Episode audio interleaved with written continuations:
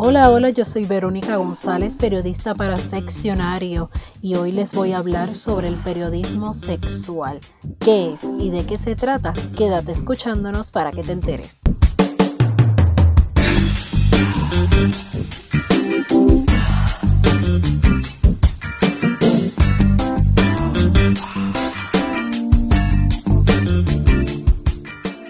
Saludos a todas y todos los seres sexuados que me están escuchando en este momento. Gracias por su elección. Yo soy Verónica González y dentro del tiempo que llevo ejerciendo el periodismo, me parece curioso que en Puerto Rico y en Latinoamérica es bien poco común, por no decir casi inexistente, la práctica del periodismo sexual.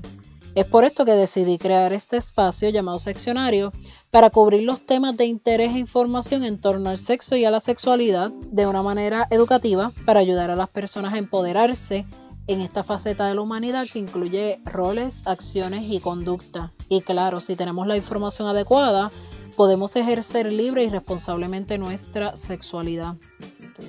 Queremos impulsar el periodismo sexual y aquí te lo explicamos. Primeramente, el periodismo consiste en la recolección, el manejo y la difusión de información a través de cualquier medio escrito, oral, visual o gráfico. Los famosos periodistas Bill Kovac y Tom Rosenstiel en su libro de los elementos del periodismo nos dicen que el periodismo no es más que el medio que la sociedad ha creado para ofrecer la información. Es por esto que nos importa tanto estar al día en las noticias y siempre procurar de, que exista ¿no? el periodismo. Mientras el autor Thomas Cahill, quien se dedicó a escribir libros sobre la historia de las religiones, dijo que el periodismo sirve para expresar la idiosincrasia de un pueblo, sus temores y deseos invisibles en los relatos de la cultura. Y adivinen qué más se puede exponer a través del periodismo. Sexo, pues claro. Entonces, ¿qué es el periodismo sexual? No es otra cosa que estudiar y conocer lo que sucede en relación a los seres sexuados para informar sobre ello. Entonces, ¿desde cuándo se documenta el sexo?